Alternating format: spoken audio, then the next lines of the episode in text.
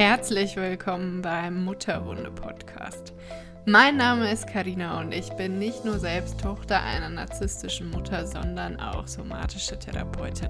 Bei mir lernst du, wie du deine Mutterwunde heilst und ein Leben voller Erschöpfung, Selbstzweifel und belastender Probleme in eines verwandelst, in dem du wirklich zu Hause bist und die Zügel in der Hand hast. Viel Spaß beim Zuhören. Eine Sache, die fast alle Menschen mit Mutterwunde kennen, oder vielleicht sogar alle, nicht nur fast alle, ist die Dynamik, dass wir den Eindruck haben, dass wir für immer eine Rolle spielen müssen, damit uns jemand mag und dass wir auf keinen Fall unser wahres Ich in Anführungsstrichen zeigen dürfen, weil das die Leute sofort verschrecken würde und alle würden schreiend davonlaufen und sich denken, oh Gott, oh Gott, mit der Person will ich gar nichts zu tun haben. Die Wurzel davon liegt natürlich wie so häufig in unserer Kindheit, weil wir einfach in unserer Kindheit nicht so angenommen wurden, wie wir sind, haben wir eine Persona kreiert oder kreieren wir vielmehr viele Personas. Für, jede, für jeden Menschen in unserem Leben kreieren wir mehr oder weniger eine eigene Persona. Ja, es hängt ganz, ganz eng zusammen mit People Pleasing.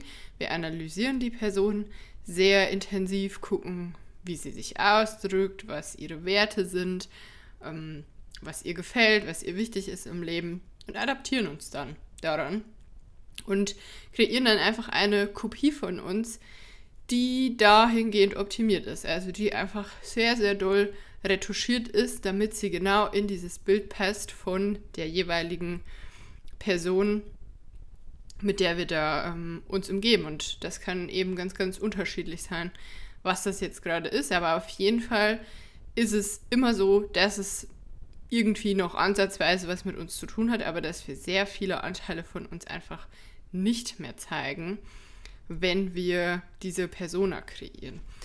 Und dieses Thema ist in den letzten Wochen so oft in Sessions aufgekommen und eigentlich zeigt es sich immer auf die gleiche Art und Weise, dass ich gedacht habe, ich mache darüber jetzt mal eine Podcast-Folge. Und möchte da jetzt erstmal eine Session aufgreifen mit einer Klientin, die das Gefühl hat, mm, dass ihr Umfeld sie nicht so annimmt, wie sie wirklich ist oder dass sie ja, sie hat, sagen wir mal, sie hat Schwierigkeiten mit ihrem Umfeld. Was sie, was sie mir gesagt hat, was sie als Symptombeschreibung gebracht hat, war, ich reiß mich ja eh schon immer die ganze Zeit total zusammen und wenn ich das dann mal nicht kann, weil es mir nicht gut geht oder was auch immer, dann sind alle genervt davon und dann passt das den Leuten nicht. Und sie dachte dann, dass die Konsequenz davon ist, ähm, oder dass die Lösung dafür ist, dass sie sich noch mehr zusammenreißen muss, dass sie sich noch mehr kontrollieren muss, dass sie sich noch mehr containen muss, dass sie noch besser darin werden muss, diese Persona zu kreieren und einfach diese Anteile, die die anderen Personen um sie herum nerven, ähm, zu verbergen. Und wir haben uns das dann gemeinsam angeguckt und dann habe ich ihr Folgendes gesagt. was ich eigentlich dann all meinen KlientInnen immer sage. Ähm, also ich sehe das so, dass jede Beziehung, die wir in unserem Leben eingehen, und wenn ich Beziehung sage, das kennt ihr ja schon, wisst ihr, ich meine nicht nur Partnerschaften, sondern auch zum Beispiel Freundschaften, dass jede Beziehung auf irgendeine Art und Weise ein Vertrag miteinander ist. Natürlich nicht in dem Sinne, im juristischen Sinne und in dem Sinne, dass wir da jetzt was niederschreiben und das beide unterschreiben, außer äh, ihr seid Sheldon und Amy und macht eine Mitbewohner-Rahmenvereinbarung oder eine Beziehungsrahmenvereinbarung. Fände ich eigentlich ganz geil. Ähm, aber es gibt ja so einen konkludenten Vertrag, würde ich sagen. Und der Vertrag sieht so aus, dass ich dich kennenlerne und dann entscheide ich, möchte ich mit dir befreundet sein, möchte ich mit dir in einer Beziehung sein, möchte ich mit dir eine Arbeitsbeziehung eingehen, was auch immer. Wir, wir lernen uns kennen und so wie du dich dann zeigst in dem Moment, so kaufe ich dich.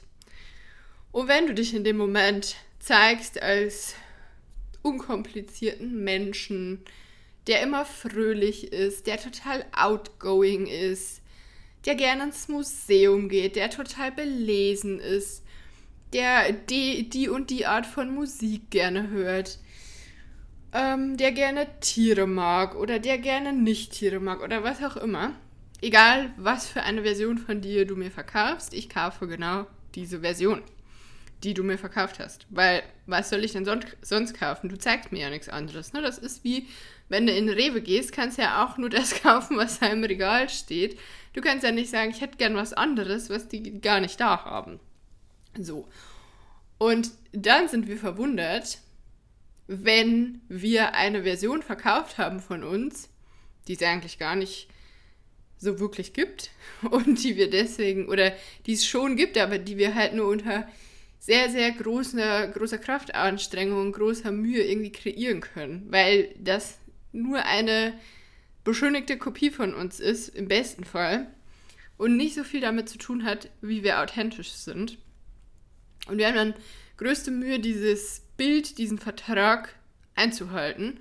Und in dem Moment, wo du den Vertrag nicht mehr einhältst, weil du nicht mehr diese lustige, outgoing Person bist, die gerne auf Flohmärkte geht und weiß ich nicht was, dann brichst du den Vertrag.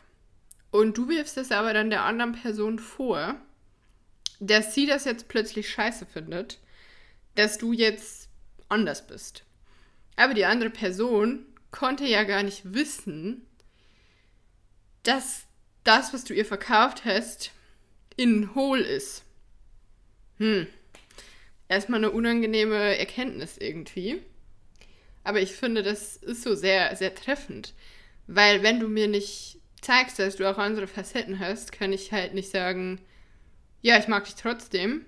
Oder, nee, sorry, gefällt mir aber nicht so gut, wenn du statt auf den Flohmarkt zu gehen, lieber auf der Couch liegst.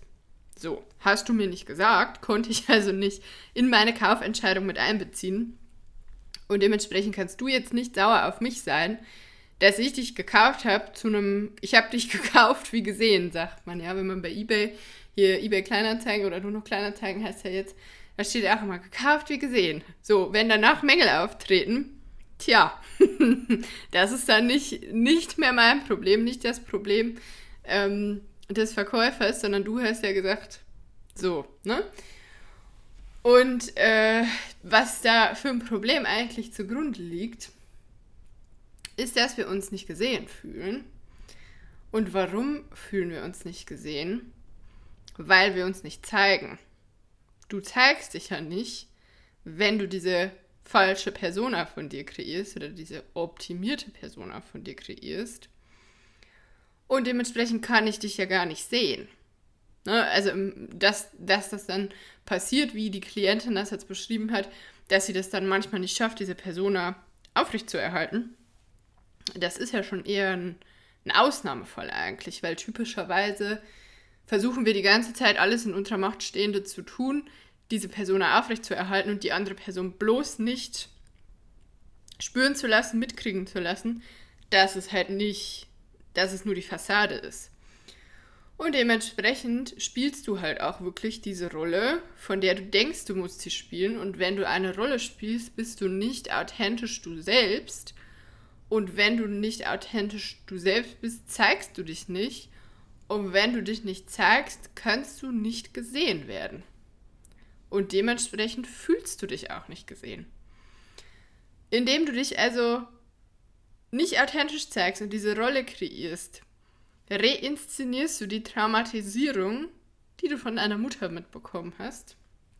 Du reinszenierst, dass du damals nicht gesehen wurdest und machst jetzt genau das Gleiche in all deinen Beziehungen wieder, aber du kreierst das in diesem Moment, weil deine Beziehungen können nur das sehen, was du ihnen zeigst. Und wenn du dich dagegen entscheidest, dich authentisch und mit all deinen Seiten zu zeigen, also auch mit den Seiten, die du eigentlich lieber in den Keller schicken würdest und die du eigentlich selber gar nicht so richtig sehen willst, naja, dann können die dich halt nicht authentisch sehen und du wirst dich nicht authentisch fühlen und du wirst dich nicht gesehen fühlen. Und du wirst nie das Gefühl haben, dass du wirklich tiefe und bedeutungsvolle Beziehungen in deinem Leben führst, weil du es nicht tust. Weil wenn ich dich nicht authentisch kennenlernen kann, dann führe ich keine tiefe Beziehung mit dir. Und es ist ja auch irgendwie so ein bisschen Betrug. Also du gaukelst mir vor, jemand anders zu sein, nur weil du denkst, dass diese Person mir besser gefällt als die wahre Person. Und das Problem, das du damit kreierst, ist, dass du mit dieser Fake-Persona eben auch Menschen anziehst, die dich nicht authentisch sehen wollen. Weil die haben dich ja so nicht gekauft. Die haben ja die optimierte Version von dir gekauft. Die wollen diese lustige, outgoing Person und die bist du nicht. Das heißt, du hast dir ein Umfeld kreiert, das eigentlich gar nicht deins ist, sondern das eigentlich der Persona gehört, die du kreiert hast, die du aber nicht bist. Also du bist einfach in einem völlig falschen Umfeld und du wirst sehr wahrscheinlich in diesem Umfeld auch nie ankommen oder dich angekommen fühlen oder angenommen werden, weil diese Menschen ja ganz andere Erwartungen an dich haben, als die, die du erfüllen kannst, wenn du dich authentisch zeigst, wenn du davon absiehst, dass du ganz, ganz viel geben musst in Beziehungen, damit du gemocht wirst. Weil genau das ist es ja letztlich. Deswegen fühlen sich Beziehungen dann ja auch so anstrengend an, weil du so viel geben musst. Und das macht es dann halt auch anstrengend, neue Beziehungen einzugehen und neue Beziehungen zu finden. Auch das hat die Klientin, von der ich dir am Anfang erzählt habe, damit ist sie ursprünglich zu mir gekommen, dass sie gesagt hat, eigentlich weiß ich, dass es total wichtig wäre, Freundschaften zu finden und zu sammeln. Aber irgendwie will ich das gar nicht, weil das ist so anstrengend. Und ja, äh, unabhängig von allem, was ich bisher gesagt habe, ist Freunde finden als erwachsener Mensch extrem schwierig und anstrengend. Für die meisten Menschen jedenfalls. Ganz unabhängig auch von Mutterwunde oder nicht Mutterwunde. Aber wenn da noch diese Komponente dazukommt, dass du für alle neuen Freundschaften perfekt sein musst, dass du eine richtig tolle Freundin sein musst, dass du immer lustig sein musst, dass du immer gut drauf sein musst, dass du immer Lust haben musst, was zu unternehmen, dass du ähm, immer mit denen in den Urlaub fahren willst, was auch immer die Erwartung ist. Also du musst, es wird auf jeden Fall sehr, sehr viel von dir verlangt und du erwartest sehr viel von dir, sie erwarten sehr viel von dir. Und du willst das eigentlich gar nicht erfüllen, weil es ist einfach nur anstrengend für dich, weil du willst das eigentlich gar nicht. Du willst einfach nur auf der Couch hocken und Chips essen und äh, suchst dir aber Freunde, die mit dir, keine Ahnung, eine Weltumsegelung machen wollen. Natürlich bringt das dann noch eine andere Schwere einfach in dieses Thema rein und macht es total schwierig, neue Freundschaften zu finden, weil du Freundschaft immer mit Leistung verknüpfst und mit Anstrengung, weil du ja auch wirklich was leisten musst. Wenn du diese Persona kreieren willst, musst du leisten, gewährleisten, dass sie aufrechterhalten wird. Ja, was ist jetzt die Lösung für das Ganze? Es gibt nur eine. Und die ist, sich gnadenlos authentisch zeigen in Beziehungen und damit das Risiko eingehen, dass Menschen einen nicht mögen. Und das macht so viel Angst. Am Anfang, ich weiß das. Das macht so, so viel Angst, weil wir sind nun mal soziale Wesen und es wird uns beigebracht, dass Sozialkontakte super wichtig sind und, und, und. Und es wird einfach so sein, Brief und Siegel wird einfach so sein, dass zu 99 Prozent Menschen aus deinem Umfeld wegbrechen, wenn du dich authentisch zeigst und wenn du denen nicht mehr nach dem Mund redest, wenn du da für dich einstehst, wenn du deine eigenen Interessen verfolgst und nicht nur ihre Interessen, wenn du auch mal den Mund aufmachst, wenn du das Gefühl hast, da werden Grenzen überschritten oder das möchtest du jetzt einfach aus irgendeinem anderen Grund gerade nicht. Und das wird Menschen, die Menschen, die du da jetzt gerade um dich rum hast, verärgern, weil, again, du brichst den Vertrag. Die haben dich gekauft als Person, die Grenzüberschreitungen akzeptiert, die immer Ja zu allem, Ja zu allem sagt, die bei jedem Scheiß dabei ist, mit der man quasi Pferde stehlen kann, sagt man ja so. Und jetzt plötzlich äh, bist du einfach ein langweiliger Spießer und den haben die nicht gekauft. Und dann ist es ihr gutes Recht zu sagen, ja, ich würde die Freundin gerne umtauschen. Oder zumindest, ich schmeiß sie weg. So, also ich stelle sie an den Straßenrand und äh, häng dran zu verschenken. Das ist, was mit dir passieren wird. Und dann kommt ja irgendwann jemand vorbei und der sieht dich dann in voller Blüte, weil du dich dann halt hoffentlich irgendwann authentisch zeigst. Und dann denkt er sich, wow, was für eine coole Freundin. Die ist ja total außergewöhnlich. Die geht ja gar nicht auf Flohmärkte und trinkt oder hat in ihrem äh, Bumble-Profil zu Vino, sage ich Nino, stehen. Und äh, geht nicht zum Yoga, sondern, keine Ahnung, macht Kickboxing oder ähm, was weiß ich, geht nicht auf Kunstausstellungen, sondern äh, macht gern Skateboarding oder was auch immer es ist, was dich ausmacht. Und diese ganzen aufregenden Hobbys, die habe ich jetzt nur so sehr plakativ gewählt, weil ich weiß, die meisten von uns haben gar nicht so ausgefallene Hobbys. Gilt natürlich auch für deine Persönlichkeit, aber so oder anders. Irgendjemand wird dich sehen mit deinen Farben, mit deiner Persönlichkeit und wie auch immer du wirklich bist und wird sagen, ja, genau das wollte ich. Genau das habe ich gesucht. Und ich muss da wirklich gerade literally, ich lebe ja in der Großstadt, und da ist das einfach literally genau so. Du stellst irgendein Möbelstück, von dem du denkst, ja, das will ich eigentlich nicht mehr haben. Das passt hier irgendwie nicht mehr so in meine Wohnung und in dieses Stilkonzept, das ich da fahre. Aber es ist eigentlich noch gut, ich stelle es mal an die Straße, vielleicht will es ja jemand haben. Und dann geht da jemand vorbei und denkt sich, wow, den Hocker, genau so einen wollte ich haben. So funktioniert das in der Großstadt. Und dann nehmen die dich mit, dann nehmen die, nehmen die diesen Hocker mit und der kommt dann, der kommt dann ins Wohnzimmer, in diese rechte Ecke und da kommt dann diese Kokospalme vom Ikea drauf. Genau so läuft das im Leben. Aber halt nur, wenn du den Leuten auch wirklich zeigst, dass du ein Hocker bist und nicht so tust, als wärst du eine Stehlampe. So. Also letztendlich kommst du nicht umhin, dich authentisch zu zeigen, wenn du von Menschen adoptiert werden willst die dich dann auch wirklich, so wie du bist, lieben und wo du dich dann auch gesehen fühlst. Und das macht ganz, ganz, ganz, ganz, ganz, ganz, ganz viel Angst, weil wir wirklich denken, wir sterben und weil wir wirklich denken, wir enden alleine und wir ähm, haben dann niemanden mehr, wir haben keine Freunde. Und die Wahrheit ist, tut jetzt kurz weh, die Wahrheit ist, es kann echt sein, dass du über einen ganz schön langen Zeitraum einfach dann wirklich keine Freunde mehr hast. Ist so.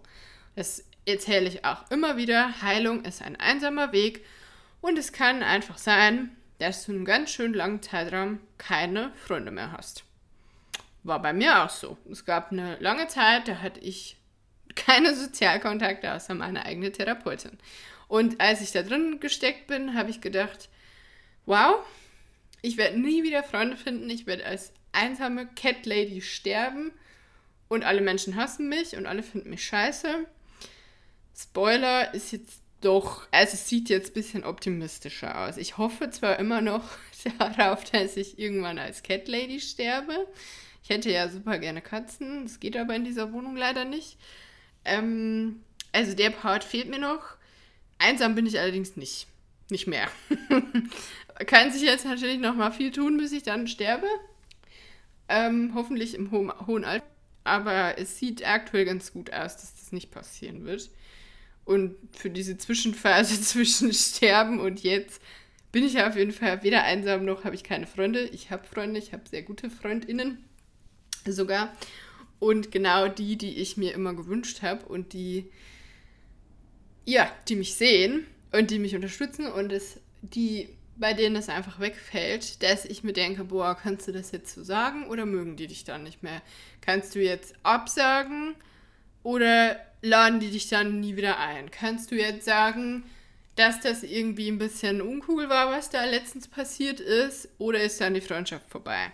So, also solche Fragen muss ich mir nicht mehr stellen, weil ich mittlerweile einfach nur noch Beziehungen führe, in denen man offen miteinander umgehen kann, weil jeder weiß, dass der andere menschlich ist und weil jeder genau weiß, dass der andere authentisch ist und sich auch authentisch zeigt. Und das ist der Schlüssel zu den allerbesten Beziehungen. Das ist der einzige, oder nicht der einzige, aber das ist die Basis für glückliche Beziehungen, wenn du mich fragst. Es gibt da keinen Weg dran vorbei. Und es ist vor allem die Basis dafür, wie du dich endlich gesehen fühlst und wie du dich endlich geliebt fühlst.